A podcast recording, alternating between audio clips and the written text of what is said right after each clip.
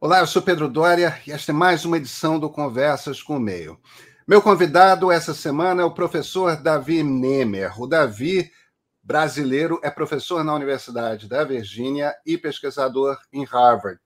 Ele, ele, a especialidade dele é Media Studies, aquilo que os americanos chamam de Media Studies, estudos de mídia, ou o que nós no Brasil chamamos de comunicação. Nesse ambiente de comunicação, ele estuda mídias digitais, em particular redes sociais e aplicativos de mensagens, como o WhatsApp, como o Telegram, que começa a se tornar muito popular aqui no Brasil. O Davi também frequenta uma quantidade imensa, que vocês não têm ideia, de grupos bolsonaristas dentro do Telegram, dentro do WhatsApp. E ele faz isso há tanto tempo que ele é capaz, por exemplo, de dizer para vocês como é que esses grupos funcionam, como é que esses grupos evoluíram desde 2018, na eleição do presidente Jair Bolsonaro até agora, e que tipo de impacto a desinformação pode ter nessa eleição que a gente vai enfrentar em 2022. Desinformação é um tema-chave a questão de se o bloquear o Telegram, que se recusa a obedecer às leis brasileiras, se esse, se esse bloqueio pode ser eficaz ou não. É, todo esse debate é algo que o Davi acompanha profundamente. Eu queria conversar com ele para isso, para entender em que ponto estamos nesse processo de desinformação, se 2022 vai ser pior ou melhor do que 2018. E, gente, se tem algum tipo de saída à vista, porque afinal de contas a gente tem algo como um quinto e o um quarto da população que se perdeu num buraco negro, né? É, se perdeu num mundo que é uma realidade paralela, se descolou por completo da realidade. Isso tem volta? Que tipo de gente é, é, entra nesse buraco? Como é que a gente como é que a gente volta a ter uma democracia funcional? Não é só um problema para o mundo, evidentemente, para o Brasil, evidentemente, é um problema para o mundo todo. E o Davi, pelo menos, se não respostas, algumas suspeitas de para onde estão as respostas, ele tem. Com vocês, Davi Nemer.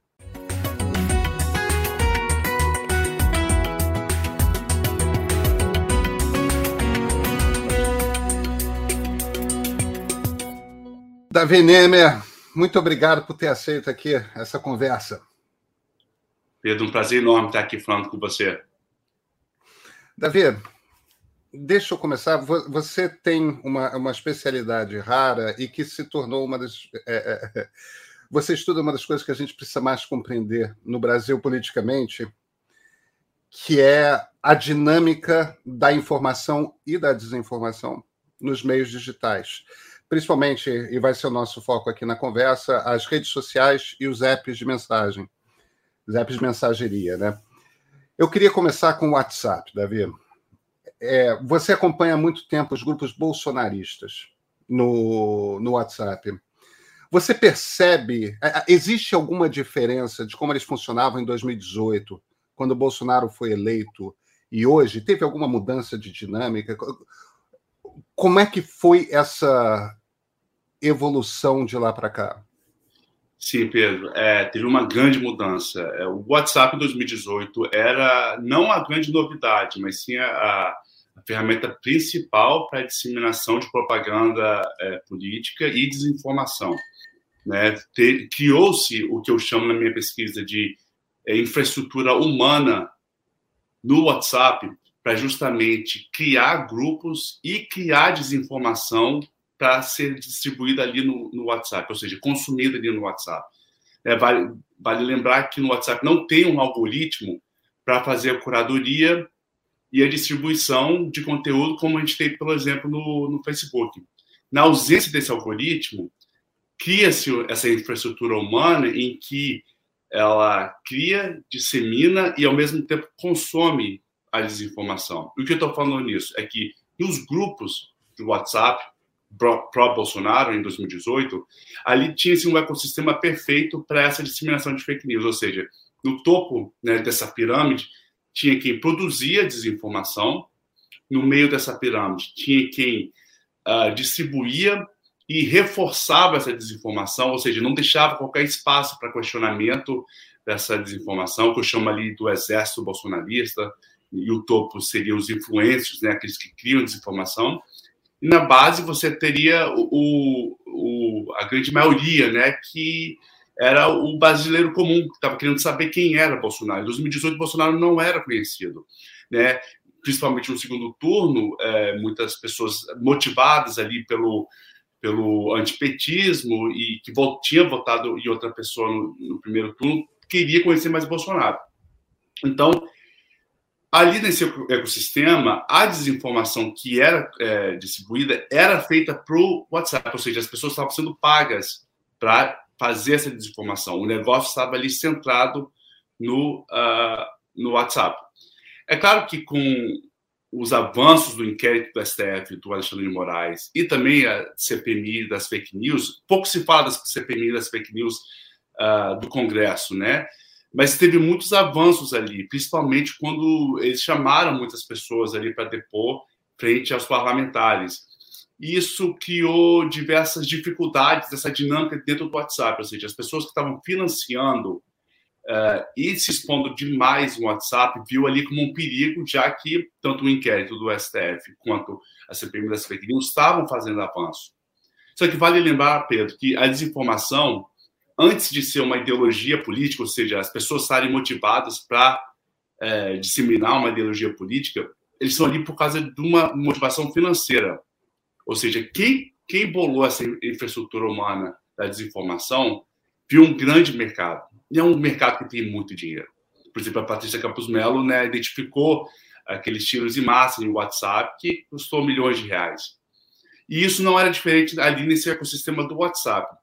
Só que com os avanços das, das, investigações, como eu falei, e, por exemplo, nós tivemos o Paulo Marinho, que, que chegou a, a declarar que distribuiu fake news ali dentro do bunker que ele montou na casa dele, né, no, no Rio de Janeiro, para promover o Bolsonaro. Isso as pessoas começaram a ficar muito expostas, o esquema começou a ficar muito exposto. E com a, o medo de ter uma retaliação, esse dinheiro saiu do WhatsApp. Com essa saída do WhatsApp, as pessoas criaram ali um modo de vida dentro dessa, desse financiamento não, que, não quiseram largar o osso, não quiseram largar ali a forma de ganhar dinheiro. Então foram se buscando diversas outras formas de monetizar cima da, da, desinformação. Então, como o WhatsApp não estava mais, uh, a, a, fonte do dinheiro para a mídia do WhatsApp não estava mais presente, eles foram buscando outras formas. Por exemplo, eh, em 2019, 2020, teve um boom de site é, de notícias, né? Que, na verdade, eram sites de desinformação. Esses sites, é, circula, os links desses sites circulavam sem parar dentro do, dos grupos de WhatsApp. Ou seja, percebe que ali em 2019, 2020, a gente sai de uma mídia, né, meme, de um vídeo, de um áudio feito para o WhatsApp, agora a gente vê links de sites. O que, acontece com esses links? Você tira o tráfego do WhatsApp e leva o tráfego para o site de desinformação. Por quê? Uma vez você levando o tráfego para o site de desinformação, você monetiza em cima dos anúncios que ali é, ali está disponível, né? Que é o, por exemplo, o Google AdSense. Qualquer um pode colocar o banner do Google AdSense ali e todo o clique que é gerado em cima desse banner no seu site, você gera uma monetização né, para você, para o dono. O avanço é, dos, dos, próprios Sleeping Giants, criando é, essa, essa consciência né, dos anunciantes em, em sites de fake news, os anúncios começaram a sair ali dos, dos uh, sites né, de, de desinformação. Então, eles foram perdendo essa renda. Só que, lógico, eles foram se reinventando para buscar mais renda, já que perderam, uh, vamos dizer assim, a renda dos sites. Uh, Hoje, né, agora do final de 2020, 2021, criou-se uma nova estratégia que é monetizar em cima de vídeos de YouTube, assim como uma aposta que é de 2022, que é o Telegram. O YouTube, né, a gente sabe que funciona no mesmo esquema que, que os anúncios de sites. Você clica no, no vídeo, a pessoa assiste um, um anúncio e esse vídeo monetiza. Então, hoje, no WhatsApp bolsonarista e no Telegram bolsonarista, o que mais circula é, são links de YouTube. Porque, novamente, para levar o tráfego desses grupos para esses vídeos. E ele monetiza. O interessante, Pedro, agora é que a grande aposta é no, no Telegram. E muita gente não entendeu o porquê que teve esse boom no Telegram uh, ali em janeiro de 2021, é, as pessoas não, não entenderam o, qual foi a motivação.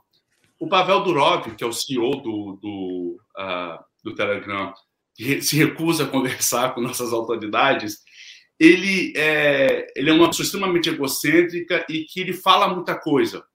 Ele está o tempo todo soltando notícias e não tem noção, acredito, do tamanho do, do, aplicativo dele. Por exemplo, no Brasil, são 53% dos celulares brasileiros têm né, o Telegram. Ele falou que os donos de canais de Telegram, é, os, desculpa, os canais teriam começariam a mostrar anúncios e que os donos desses canais teriam uma certa comissão, um, uma certa renda em cima desses anúncios. Então, a partir que ele faz esse anúncio, a gente vê um boom de, de, de é, adesão né, no Telegram no Brasil. É lógico que o Telegram ele, ele, ele é introduzido no Brasil em ondas, né? mas essa foi uma onda muito forte. Então, hoje, a aposta é tanto no, no, no uh, YouTube quanto no Telegram para essa monetização. YouTube é o, que, é o que mais paga, né? é o melhor que paga, vamos dizer assim, só que a gente sabe que, às vezes, o, o YouTube ou o Google faz é, moderação de conteúdo a ponto de remover canais, desmonetizar canais, como a gente viu recentemente do Monark. No Telegram, a aposta é um pouco maior, por quê? Porque eles não fazem qualquer tipo de moderação de conteúdo no uh, Telegram. Então, ali há uma certa uh, segurança que o seu investimento de tempo para trazer as pessoas para lá, para né, eventualmente monetizar em cima dos anúncios, vai ser muito segura. Então, é mais ou menos assim que mudou essa, essa dinâmica da desinformação. A gente passou de conteúdo feito especialmente para WhatsApp, né, pago para isso, depois links de sites, links para vídeos de YouTube, e hoje a gente vê uma mudança, é, né, uma, uma, mudança maior com a adesão do, do Telegram, mas ainda o, os links de YouTube são os que prevalecem dentro desse ecossistema de desinformação. É engraçado que eu tinha ficado com a impressão. Estou achando interessante essa, essa maneira como você constrói a, a, a, história, porque você constrói a história não do ponto de vista político, mas do ponto de vista do follow the money, né? É siga isso. o dinheiro. É, é, é, é, isso que é a coisa determinante. Agora, tem uma coisa que acontece em, em, em janeiro de 2021 que é importante, né? Que após a invasão do, do Capitólio, após a tentativa de impedir a homologação da eleição pelo parlamento americano, Donald Trump foi expulso do, Telegram, do, do, do Twitter, foi expulso é, do YouTube e, e, e, das redes do Facebook. Meta. É, Houve também um empurrão por parte do Trump da direita americana na direção do Telegram, como ali sendo um, um espaço seguro, né? Isso, e, inclusive isso é uma das uh, pernas aqui da, da, minha pesquisa, é entender como é que se deu essa, é, essa vamos dizer, essa colaboração ou essa coincidência de que, da mesma forma que aqui nos Estados Unidos teve essa adesão muito forte ali em janeiro, e também deu a adesão muito forte no Brasil, né, esse pico. É, muito se conversa sobre é, o, conversas entre o Pavel Durov e, e membros da, do time do Trump, e até mesmo é, conhecidos ali do, do, do Bolsonaro. Vale lembrar que o Eduardo Bolsonaro estava em Washington, D.C., quando, quando teve a insurgência né, no Capitólio, no dia 6 de janeiro. E uh, tem uma, uma pesquisadora aqui uh, em Harvard também, que a gente está colaborando, é a Joan Donovan. Ela tem pesquisado como que é, membros da extrema-direita aqui nos Estados Unidos estavam repassando vídeos e tutoriais para brasileiros de como se criar é, grupos no Telegram e como é, administrar esses grupos. Então, isso tá, tá, tem, um, tem uma grande pergunta, né? Como que está essa colaboração? Mas coincidência não é. Com certeza tem aí coisa mais a ser vista. Mas é, justamente esse, esse discurso de que as redes sociais elas são contra o conservadorismo ou eles são contra a liberdade de expressão, foi sim um grande motivador para essa adoção do Telegram já que, como eu falei, não tem qualquer tipo de moderação de conteúdo ali dentro, né? Pois é, vem cá. É, o, os ministros do TSE, o, o, ministro Faquim falou disso, o ministro Barroso falou disso, o ministro Alexandre de Moraes falou disso. Quer dizer, o, o ex-presidente TSE, o presidente que está tomando posse hoje, o Faquim, e, e, e o, e, o presidente, o futuro presidente no momento da, da eleição. Os três falaram sobre a possibilidade, não se comprometendo com ela, de bloquear acesso ao Telegram no Brasil. Cara, os russos tentaram por três anos bloquear o Telegram, até que capitularam, porque porque é, é, bloquearam parece que mais de um milhão de endereços IP para tentar impedir que as pessoas tivessem acesso ao Telegram dentro da Rússia e não conseguiram fazer diferença. Existe uma distinção, eu imagino, entre a população russa e a brasileira, que é o motivo pelo qual os russos não conseguiram bloquear é que você precisa instalar uma VPN e, e, e, você precisa atravessar. Enfim, eu acho que a gente não precisa explicar exatamente o que é uma VPN, mas é uma coisa ligeiramente complexa que é, é fingir que o seu, você está seguindo um caminho diferente pela internet para chegar no, outro lugar. Fingir que você não está dentro do Brasil, que você está, embora você esteja, né? A VPN te permite fazer parecer com que você esteja acessando a internet de outro país Isso. do mundo. É,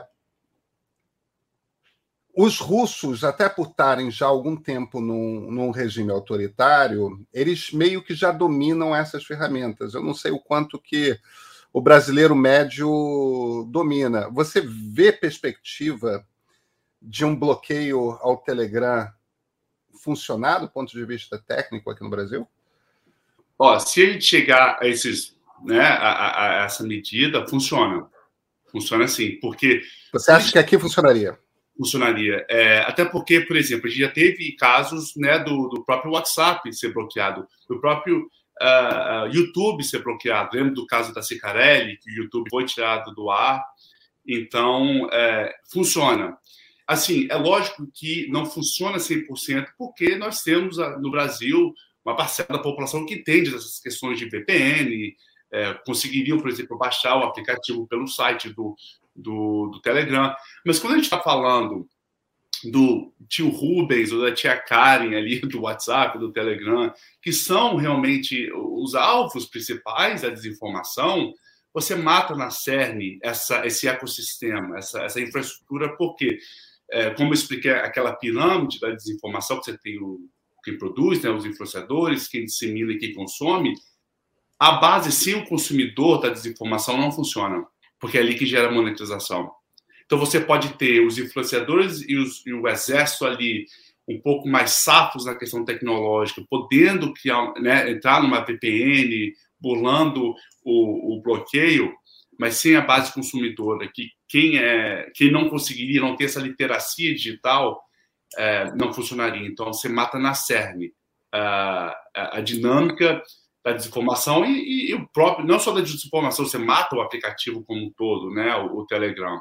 Você consegue manter é, uns grupos, é, pessoal que entende de informática, tem muito hacker, é, grupos de hacker né, no Telegram, que não é uma coisa ruim, é, o hacker, ter a cultura hacker boa, mas é, a população em si, sabe, é, seria afetada, com certeza.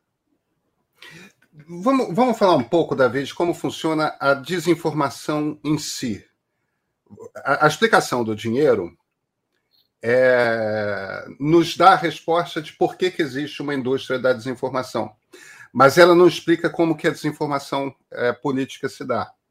A gente tem um, um governo hoje é, que se estrutura, não sei se o termo seria se estrutura ideologicamente, mas se estrutura em cima da invenção de uma realidade paralela. Entendeu? Uma, uma realidade que não, não, não tem relação com o mundo como ele de fato é.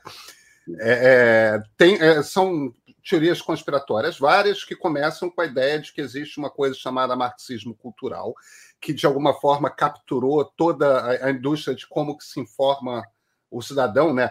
o jornalismo, a academia, as artes e, e, e, e, por aí vai.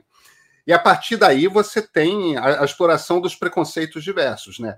homofobia, é, preconceito contra, contra mulheres, contra negros, contra indígenas, tudo mais. Cada, cada, cada grupo de eleitores do Bolsonaro tem a sua é, o seu foco preferido e aí você vai multiplicando as histórias. Agora, a impressão que eu tenho às vezes é que e, e já tive esse debate diversas vezes com várias pessoas é que essa coisa da desinformação funciona em camadas. É como se nas redes sociais, como o Twitter, por exemplo, que tem um público que tende a ser mais educado e certamente é um público mais habituado a discutir política, pelo menos, você tem uma crosta ali, é como se fosse produzida desinformação ali, inventada desinformação ali é, que de alguma forma é testada inicialmente e que a partir dessas redes, eu estou falando do Twitter, mas poderia ser Facebook, poderia ser é, YouTube, etc. E a partir dali a coisa vai cascateando é, pelos, pelos apps de mensagem. E a impressão que eu tenho, deixa eu, deixa eu usar o, o, exemplo da história do, do ex-ministro do Meio Ambiente, Ricardo Salles, na semana passada, que foi a semana em que o, o, o presidente Bolsonaro teve visitando a Rússia. O Salles fez aquela uns dois ou três tweets falando sobre como que o Bolsonaro estava eh, é, negociando a paz entre Rússia e Ucrânia. A maneira como a gente lê os tweets do Salles tem uma ambiguidade ali que ele pode estar brincando e ele pode estar falando sério. É ambíguo. E, e, e se você chega ali num Twitter onde ele está evidentemente lidando com pessoas que sabem que isso não faz nenhum sentido, é, ele sempre pode se virar e falar: ah, era só uma brincadeira. E muita gente se vira e fala: ah, vocês não podem levar a sério. É óbvio que ele está brincando. Só que eu conheço gente que está convicta de que Bolsonaro foi negociar a, paz da Rússia. Quer dizer, a impressão que eu tenho é que é um pouco aquela lógica do troll, né? Ele está falando sério e está brincando simultaneamente. É para um público é percebido como uma brincadeira e se você leva a sério, você é um ingênuo. Para outro público, aquilo é levado a sério e é para ser levado a sério. E a, a, maneira como eu descrevi isso faz sentido é, ou, ou não? Não, faz total. E isso não é nem o que a gente chama de apito do cachorro, porque o apito do cachorro ele vem com uma mensagem muito sutil para uma para uma, uma uma porção ali da, da, de um grupo específico ou, ou enfim em que ele entende a simbologia ali introduzida no, no, né, no contexto da fala. Por exemplo, o Roberto Alvim, é, quando fez aquela fala é, reformulando. Do Goebbels. Isso do Goebbels, ali foi uma perda do cachorro. Porque quem não conhece a simbologia nazista, não conhece uh, até a mesma a, a, música né, de Wagner ali que estava tocando no, no, fundo, não iria reconhecer. Quando o, essa, o, essa estratégia do Salles ela é muito óbvia, ou seja, é trollar e passar a mensagem para um grupo que iria uh, uh, acreditar. E o interessante é que essa mensagem dele é, trabalha a favor dele em duas frentes. Uma, porque vai ter o pessoal, como você falou, chamando ele de maluco, de, de, de enfim, atacando ele. Ele usa esses ataques novamente como uh, a esquerda, os comunistas vindo atrás daquele que quer o bem. Ou seja, ele consegue enfurecer uh, um lado, é, convencer o outro lado, né, que o Bolsonaro foi lá fazer a paz, e usar esse, essa raiva do, do, do inimigo, né, que ele, que ele ali identifica, como um combustível para fazer a mensagem de, dele mais crível do outro lado. Então, é uma, é uma estratégia, infelizmente, muito, muito boa e muito eficiente, porque ele consegue atingir é, três objetivos né? Que é trollar, enfurecer e convencer. Pois é. Cara, como é que pode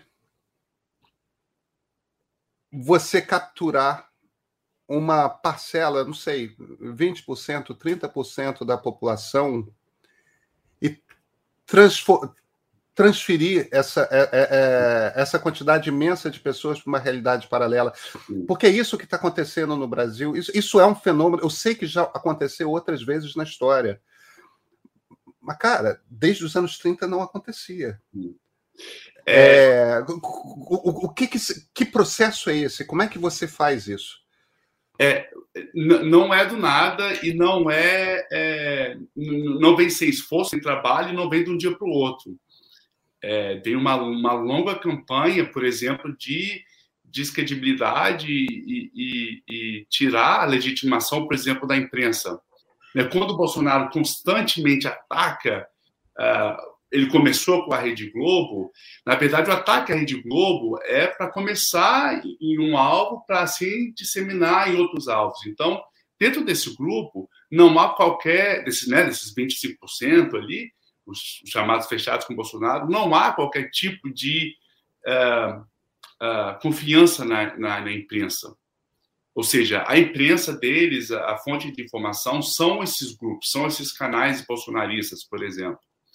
Quando o Bolsonaro é, ataca a, a, as, as instituições de ensino, né, começa com essa loucura de marxismo cultural, ele está justamente isso falando que o lugar onde se produz conhecimento não é legítimo, não é confiável. O lugar que se constrói conhecimento verdadeiro é aqui. E essa questão do, conhecimento verdadeiro, né, dessa questão da teoria da conspiração, ela vem através de uma sedução, né, a sedução informacional, ou seja, só eu que tenho essa informação e o mundo inteiro está tentando é, esconder ela de você. Só aqui nesse, nesse ambiente você tem esse acesso o Olavo surgiu muito em cima disso, né? De que só ele teria a verdade verdadeira. As outras verdades é, eram todas é, maquiadas ou manipuladas né, dentro desse marxismo cultural. Então, hoje a gente vê, é, ou seja, então, tem a manutenção desse, desse, desse mindset, né, desse, desse, entendimento, ou seja, já não há qualquer, qualquer tipo de confiança na imprensa, na academia, nos livros, na ciência, porque as pessoas foram condicionadas a esse tipo de pensamento. Então, hoje, o bolsonarismo só precisa nutrir esse, esse né, praticamente um estilo de vida. E uma coisa que a gente tem hoje, que a gente não tinha antes, né, em 30, enfim, é que o, os repositórios de conhecimento sempre foram focados na academia, na ciência, até mesmo na imprensa. Hoje, nós temos a, a, as redes sociais sendo elevadas como produtores de conhecimento no mesmo nível que uma academia, né, que uma, que uma universidade, o que é completamente inacreditável. Mas é hoje um tweet vale, se não mais, do que um, uma, uma tese que foi pesquisada, vamos dizer assim, há 10 anos. Né? Isso eu digo da percepção das pessoas, tá, tá assim. Então, é um, uma, uma, um raciocínio que ele é nutrido e, e tem ali sua manutenção para se criar esse total descolamento da realidade para ali você conseguir sempre é, manipular esse tipo de pensamento. Então, é, e, e, tem outra coisa também que vale a pena falar, Pedro, é que toda vez que a gente se depara com uma desinformação, por exemplo, a vacina vai, ser, vai introduzir chip 5G nas pessoas. Né? A primeira reação é falar: nossa, que absurdo, você está louco, não faça isso. Essa primeira reação já, já passa a pessoa, né? porque você já não convida a pessoa mais a conversar. Mas aí você pergunta: como é que você conversa com uma pessoa que chega nesse ponto? As pessoas tendo, tendem a conversar com essas pessoas trazendo fatos, porque realmente é o movimento, é, vamos dizer assim, a primeira reação que você vai ter. Você vai tentar é, trazer questões de raciocínio, né, fatos. Só que esses tipos de desinformação, por exemplo, ela está carregada emocionalmente. Porque não é o chip 5G, é a teoria de que nossos cérebros vão ser, vão ser uh, uh, controlados por torres 5G que foram vendidos da China, então é uma forma de introduzir o, o, o comunismo chinês no Brasil. Então, é toda uma emoção que suporta esse tipo, esse sistema de conhecimento que não deixa qualquer fato né, é, real entrar para desconstruir isso. Então, por isso que as redes sociais não ajudam nesse sentido, porque a dinâmica das redes ela é muito uh, rápida e não, não, não permite um engajamento a longo prazo. E, é, e fora que a questão assíncrona, né? que cada um vem fala uma hora uma coisa, então não dá muita. Não é muito produtiva as discussões, muitas vezes, nas redes sociais. Então a pessoa já vem carregada de uma certeza né, e, e, endossada por uma emoção, não tem fatos no mundo que possa desconstruir isso. Então essa é uma das grandes é, desafios, né? como que você consegue é, desconstruir com fatos, ciência e realidade algo que não, não é ligado com a realidade, não é ligado com fatos, é ligado com as emoções. É igual a fé. Como é que você fala que uma fé é melhor que a outra? Como é que você fala que um Deus é melhor que o outro? Não tem. Né? É mais ou menos assim que funciona essa desinformação.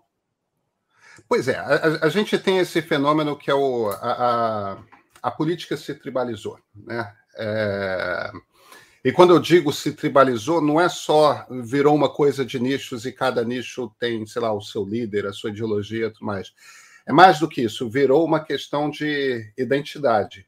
Né? O, o, o grupo político que você segue está diretamente ligado à sua identidade. Uhum. Então, você passar a achar que não tem o chip 5G é você trair o seu grupo. Isso.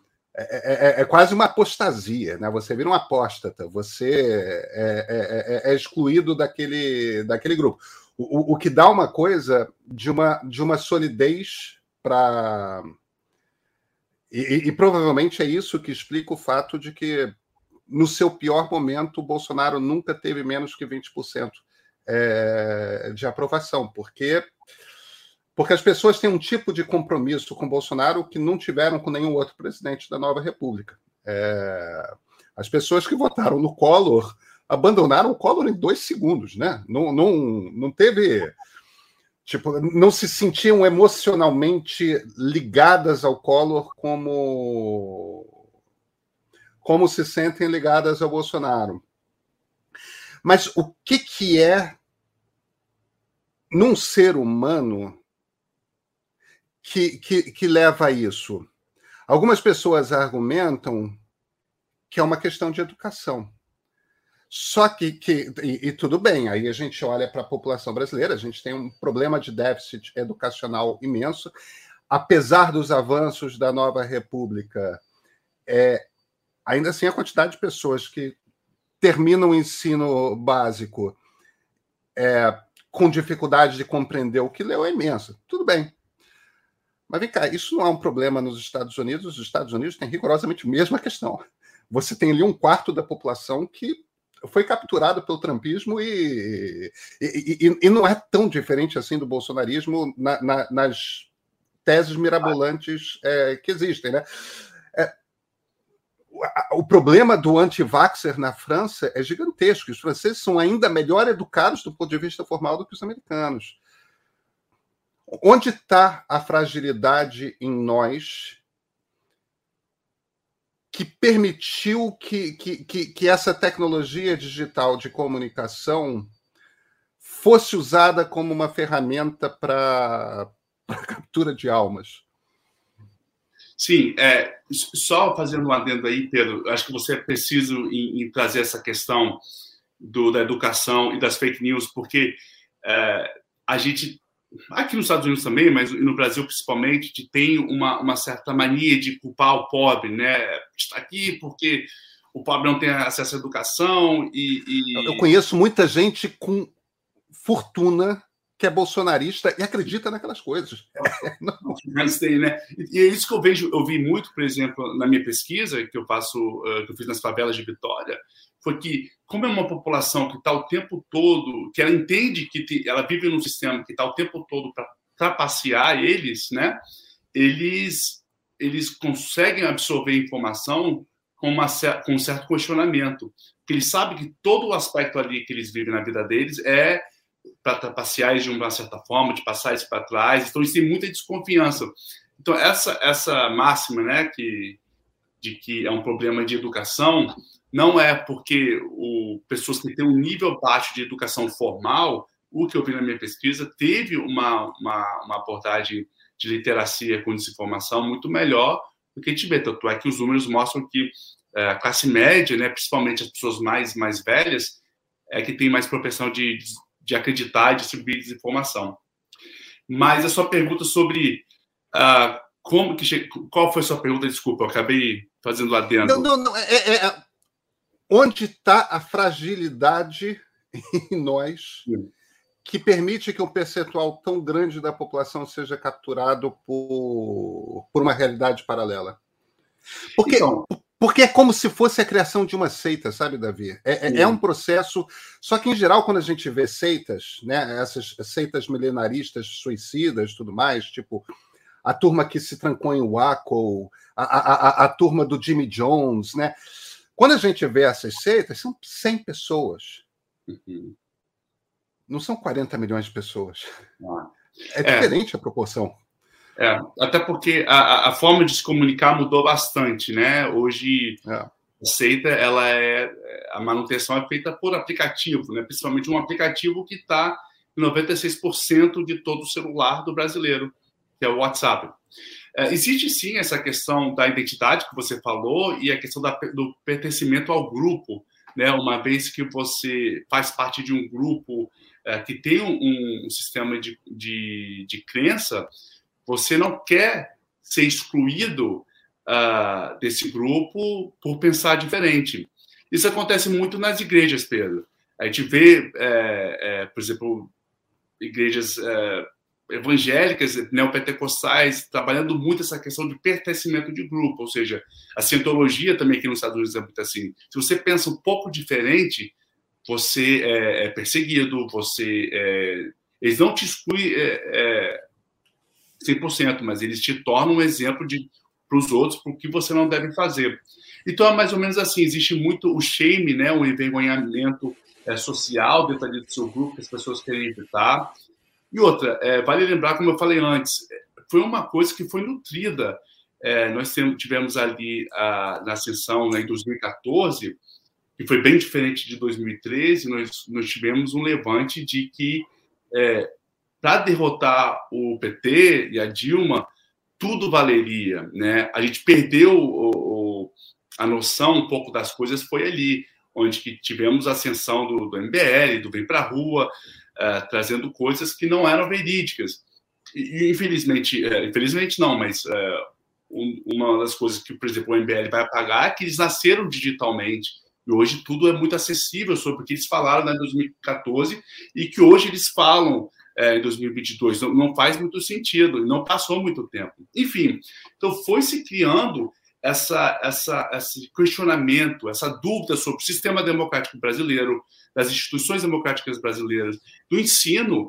É, a, gente, a, gente, teve diversos uh, políticos invadindo, né, fazendo live no Facebook, entrando em, em escola pública, escola que infelizmente a gente sabe que professores estão precarizados e tem que lidar com essa esse assédio moral ainda é muito forte. Então, foram, foram, instâncias como essas que viralizavam, começando ali em 2014. Então, 2018, é, apesar de Bolsonaro ter sido a novidade, foi uma situação que foi criada e nutrida. A, a, a, população perdeu toda essa confiança na imprensa, na, na, na academia, né, no, no, na gente, né, no, que pesquisa e que publica livro. Então foi toda uma questão nutrida. Assim, é difícil pegar uma coisa que aconteceu, mas foi um conjunto de, de atitudes que levou a essa nossa completa descrença do, do, do, sistema. É lógico que o sistema não é perfeito, nunca foi, mas a ponto de chegar onde a gente chega hoje, né, de acreditar em chip, acreditar em marxismo cultural, é porque realmente foi nutrido dessa forma. Tudo bem daqui para frente? Como é que a gente como é que a gente lida com isso? Porque podia vir da extrema esquerda, mas o problema é que esses movimentos vêm da extrema direita. É... E eles usam em todo o mundo, é aqui, é aí nos Estados Unidos, é na Hungria, é... na Rússia não, porque não precisa mais desse tipo de debate, mas é na Polônia, É, o, o, o, argumento é sempre esse que você já citou de ah, as redes querem banir as vozes conservadoras. Ah, as redes. Quer dizer, todo pensamento de é, algum tipo de regulação sempre passa por censura, né? É, é, estão tentando. E, e, e, não, não, não se trata de censura, mas se trata de como é que a gente regula para, de alguma forma, permitir que possamos a conversa, voltar a conversar sobre as coisas da sociedade baseados na realidade. É, uma, uma, regulação dessas, eu imagino que seja desejável e necessária. É, é quais, quais, são os caminhos que você enxerga? Olha, Pedro, é, é interessante, a gente estava falando sobre a criação alternativa de conhecimentos, né? Por exemplo, como que, infelizmente, as redes sociais estão sendo equiparadas a universidades, né? Quando a gente fala em, produção de conhecimento. Da mesma forma, a gente pode falar sobre uh, as leis de um país, a constituição de um país. Hoje, uh, a, a descrença do sistema, como eu falei antes, chegou a tal ponto que as leis para essas pessoas se tornaram extremamente subjetivas.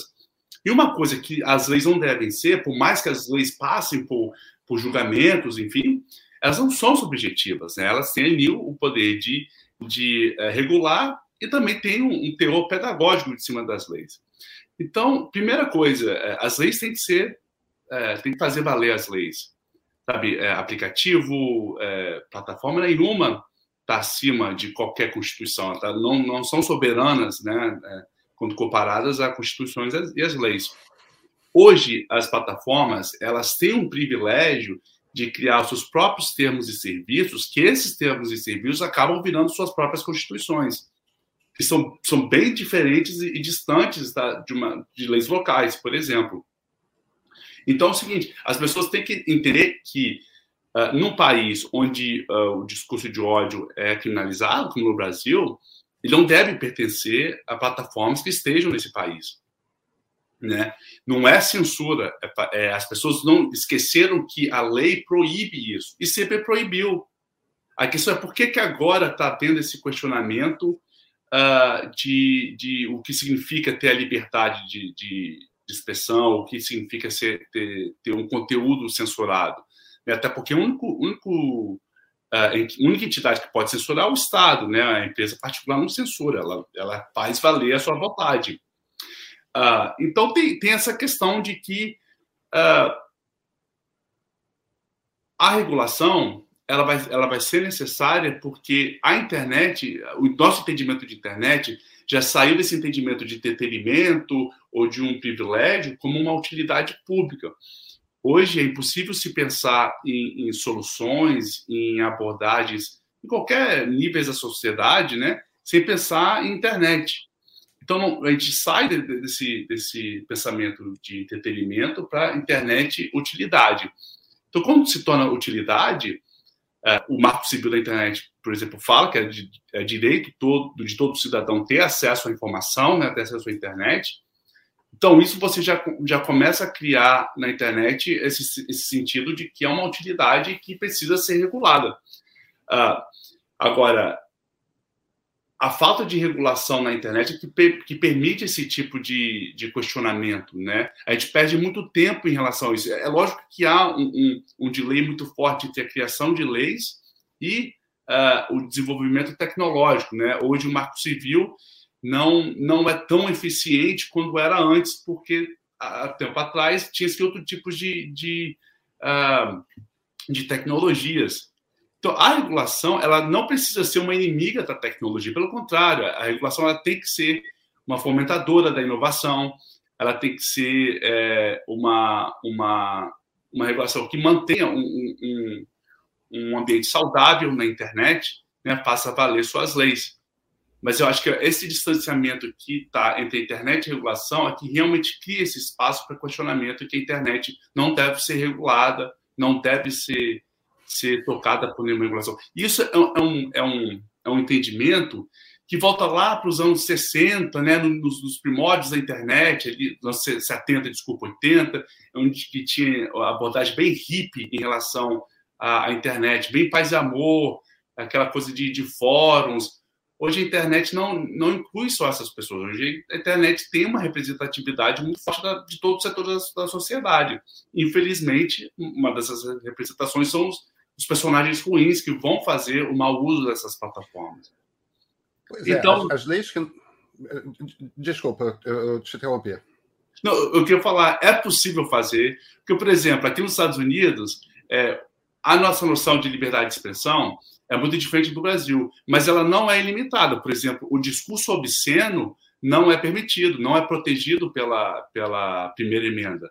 Né? E outra coisa que aqui tem é a seção 230, que é uma lei em que protege as, as redes sociais, em que elas são vistas como um meio e não como um produtor de, ou publicador né, de informação. Ou seja, se tiver algum problema, entre quem postou essa mensagem e quem recebeu, a plataforma não. Só que tem, tem, tem é lógico que tem exceções. Uma dessas exceções é conteúdo é, com direitos autorais. Então, se você. Único, engraçado que o único conteúdo que eu já tive removido do Twitter foi porque eu postei um vídeo da Shakira é, na Copa do Mundo, né? Ela cantando, cantando o Waka que teve uma infração de, de direitos autorais e o Twitter removeu na hora. Então, se eles conseguem fazer isso, por que, que não conseguem seguir as outras demandas de regulação, por exemplo? Né? Mas, enfim, essa aí é, é uma outra pergunta. Você estava citando a, a, a sessão dos anos 30, que, se eu não me engano, faz parte do, do, do, Internet Decency Act, né, que foi assinado pelo Bill Clinton em 96. É, aquilo tá. A, a, maneira como a internet é descrita, a proteção que se dá para as plataformas, para os sites, dizendo que você não é responsável por, por aquilo que um terceiro vai e publica no seu site é uma coisa que fazia sentido. Uhum. É, a, a, mesma garantia está no marco civil da internet, que se vira essencialmente é você é um site, você tem um blog, alguém vai no seu blog e publica um comentário, e aquele comentário, sei lá, é uma incitação ao nazismo, é um crime dentro do Brasil. Eu, que sou o dono do blog, não sou responsável por aquilo que uma terceira pessoa comentou. O problema é que quando aquilo foi parar no, no ato que o Bill Clinton assinou em 1996, quando aquilo foi parar, mesmo no marco civil da internet brasileira, já nos anos 2000, a gente estava numa situação que era o seguinte: é, é, a internet e as empresas.com eram plantinhas frágeis que, se você permitisse que uma onda de processos é, se abatesse sobre aquele negócio, não tinha surgido a indústria digital. Hoje a gente está falando das sete empresas de maior valor de mercado na Bolsa dos Estados Unidos. A, a gente está falando, a, a, Apple já cruzou a linha dos 3 trilhões de dólares de valor de mercado. O Facebook se encosta no 1 um, um trilhão. Quer dizer, o Google já passou dos 2 trilhões. É, o Google como dono do, do YouTube, né? a gente está numa situação que essas empresas continuam tendo essa proteção e elas falam com pessoas aos bilhões. A gente está com problema Jair Bolsonaro, que é um autocrata e que falseia a realidade para algumas dezenas de milhões de brasileiros. Cara, na África e, e, e em países como a Birmânia, genocídios acontecem por causa de desinformação. É, a, a, Índia tem problema com linchamento, o México tem problema com linchamento por causa de boato que se espalha no YouTube. É, aquela lei não funciona mais, né, Davi? Não funciona.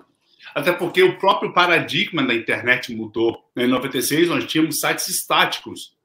A, a Web 2.0 veio depois dos anos 2000, 2005 e hoje, é, Pedro, é, justamente com a, a proclamação do Facebook Papers, que na verdade é, para a gente que estuda a internet, os efeitos de algoritmos, foi uma redenção, mas uma, uma, frustração um pouco grande, porque a gente vem falando isso o tempo todo, mas enfim, funcionou.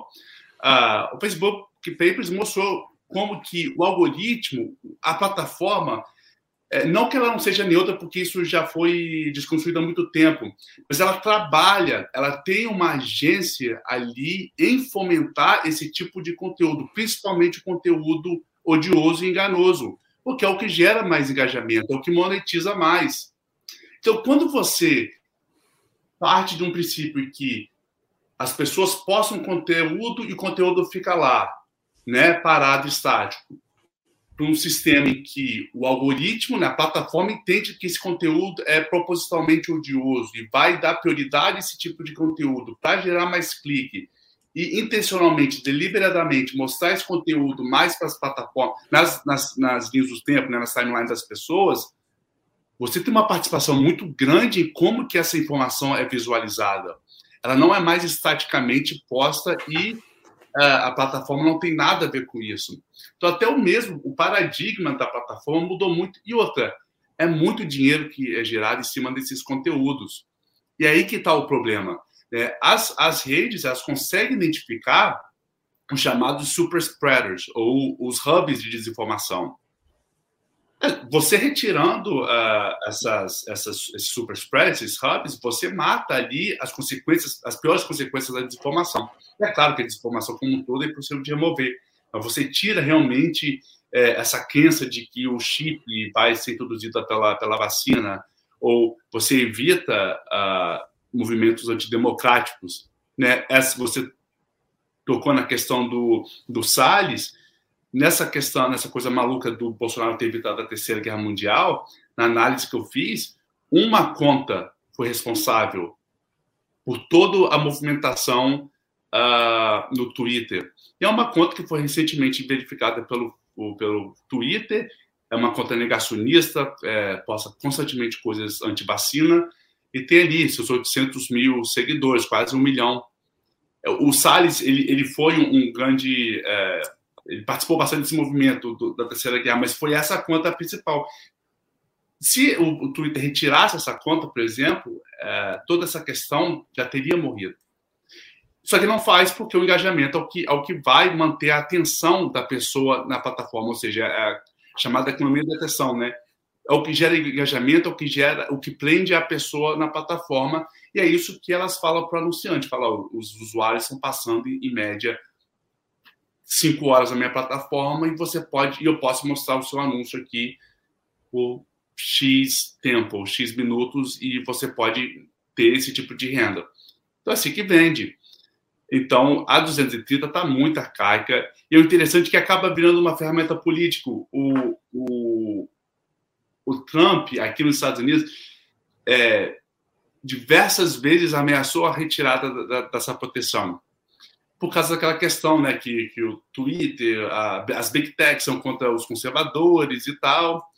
Só que depois da insurgência aqui no Capitólio, é, os democratas que entraram mais a fundo nessa questão da retirada dessa, dessa proteção. Mas o, o, o interessante, Pedro, é que de esquerda ou direita aqui americana, os dois têm, têm muita conversa e, e, e muitos acordos com as big techs, porque eles já entenderam também que são os maiores players mundial, mundiais e que eles também precisam deles. Então fica nessa sinuca de bico de que eu, eu ataco um potencial uh, amigo para uma, uma futura corrida eleitoral, ou eu faço algo que é certo e que tento regular eh, essas empresas que não podem estar acima da lei, por exemplo. Então, nenhum dos lados querem comprometer esse aliado que hoje se tornou fundamental para qualquer corrida política. É, então, mas ao mesmo tempo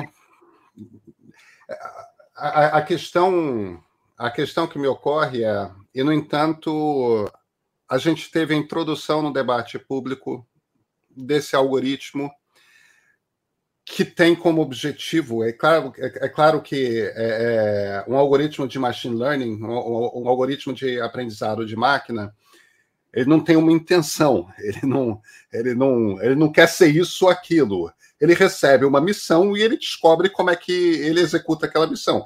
Se a missão é como que eu faço que as pessoas se engajem mais e fiquem voltando e voltando e voltando para ver publicidade, ele vai descobrir o que, que ele tem que fazer. E a maneira como que ele tem que fazer deixar todo mundo com raiva. É, é, é, é, fazer circular mentira que faz com que as pessoas se engajem mais. E funciona.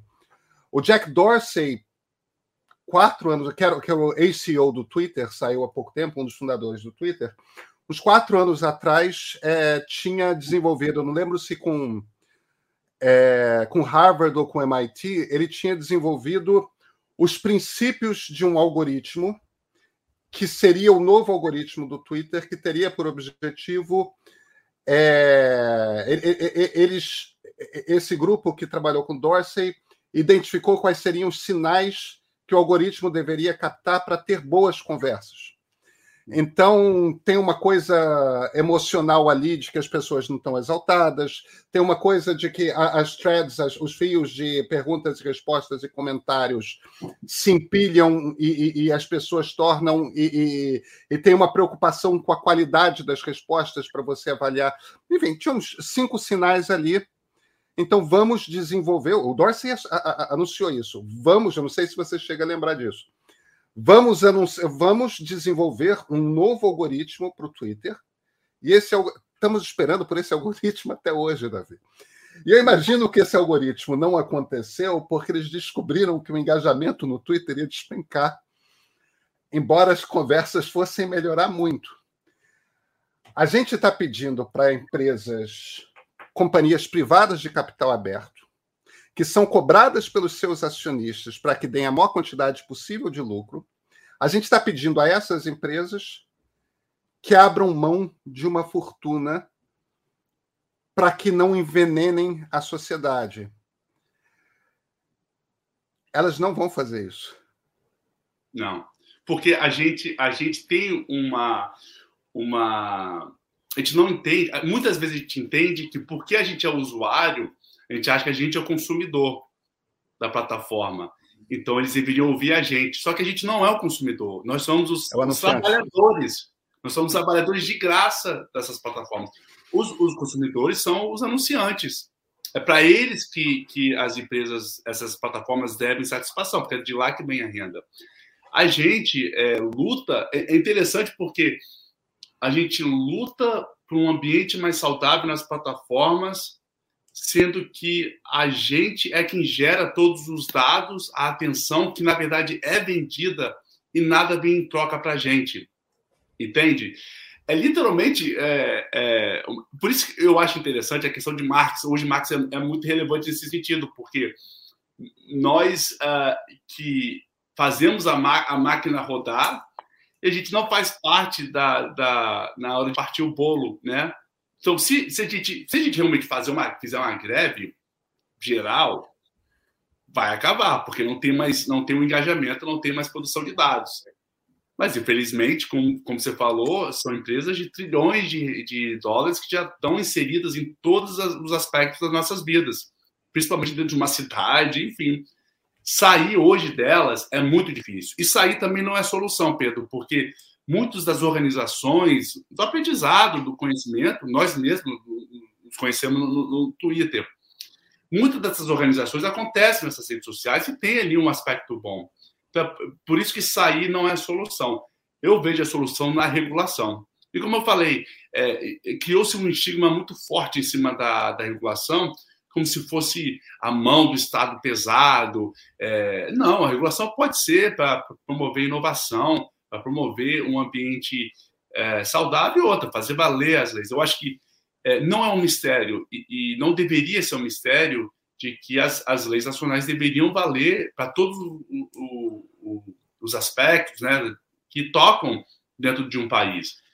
Então, não, não se deveria ter uma expectativa diferente das redes sociais. É isso que fica a, a questão. Por que, que com as redes sociais é diferente, sendo que são as que mais lucram, são as mais poderosas. Eu tô ali na Universidade da Virgínia, que é do lado de Washington D.C. De volta e meia dou uns pulos lá para ver o que está acontecendo nesse âmbito do lobby. E o que mais tem é, é, é lobista de Twitter, Facebook, rodando ali é. os corredores do, do Capitol Hill.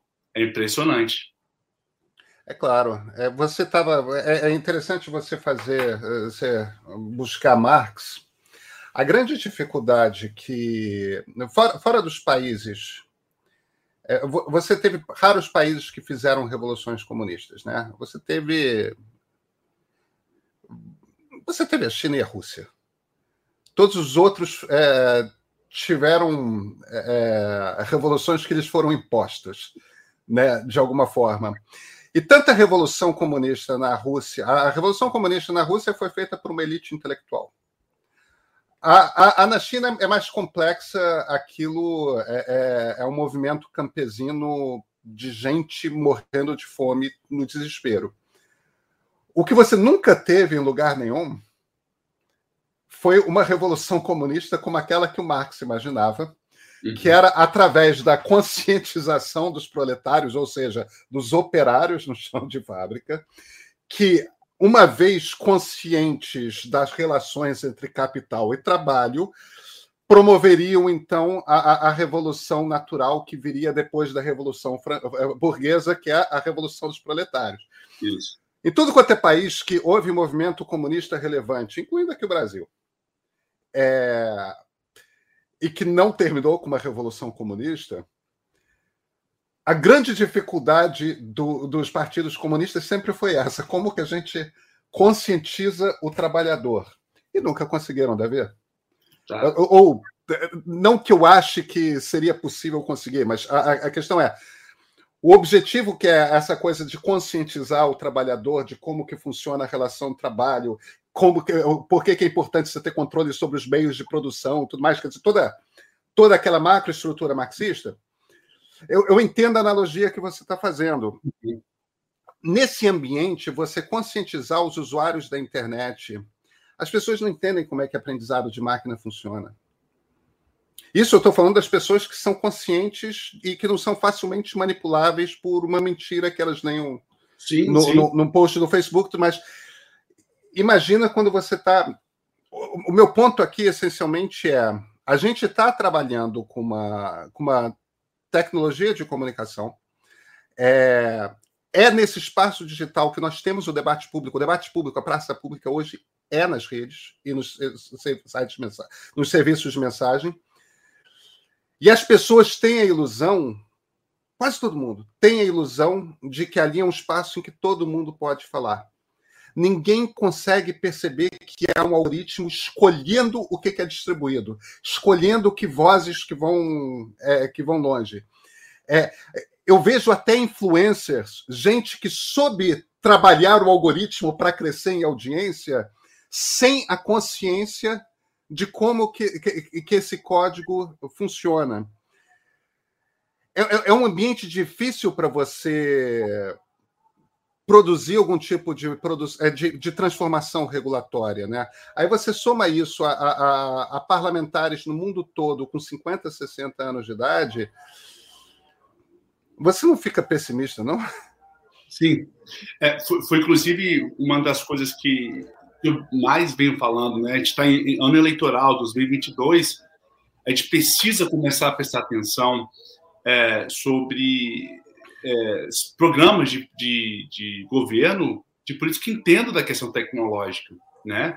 É, infelizmente, político vê tecnologia como é, instrumento de campanha e para manter a sua base, né? Só que a gente não, a gente vê que é muito além disso. Então, a gente precisa começar a dar prioridade às pessoas que entendem tecnologia e que vêm com uma proposta para resolver essa situação, pelo menos começar um debate dessa, dessa, dessa questão. É, né, se temos. É, infelizmente, no Brasil, a gente perde um pouco disso, né, Pedro? Por exemplo, a questão ambiental, que sempre foi central do, do, do Brasil, a gente só teve uma candidata, que era a Marina Silva, que era exclusivamente, né, não exclusivamente, mas extremamente focada na questão ambiental num, num, país que tem a Amazônia, por exemplo, né? e diversas é, biodiversidade. Um terço do território. Exatamente. Então, a tecnologia hoje, Por que, que eu estou trazendo essa questão ambiental da Amazônia e do Brasil? Porque o Brasil é um dos maiores usuários, é, tem uma população é, na internet mundial é brasileira. O, o Brasil sempre teve essa, essa, essa, esse comportamento. O Orkut, por exemplo, era gigantesco, começou, era grande no Brasil e na Índia, não decolou nos Estados Unidos. É, o, e o Facebook antes era fechado, né?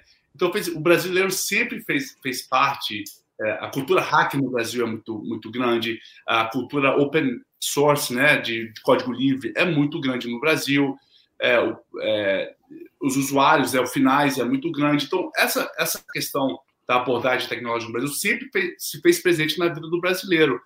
Agora, o porquê que não há uma preocupação política sobre né, ou, ou regular ou ou, enfim, é, trazer políticas que sejam mais condizentes com a tecnologia atual, isso realmente não faz sentido a gente não ter. E outra, o Marco Civil da Internet foi um exemplo mundial de como se é, promover uma abordagem de regulação da internet, né? Que, e foi justamente em 2014 que a gente vivia uma, uma, uma certa paixão ainda com a internet, né? A internet ainda era vista como uma coisa boa. E mesmo assim, a gente foi muito progressista nesse sentido de criar essa, essa política que teve é, vozes da população, é, da, da, sociedade civil, de especialistas, de políticos. A gente mostrou ao mundo como que se faz. E, e eu acho que é, a gente deve voltar a esse debate. Não com o Bolsonaro, que isso não vai existir. Não adianta também a gente ser, ser muito ingênuo. Mas precisa voltar esse debate urgentemente. Davi, uma última pergunta.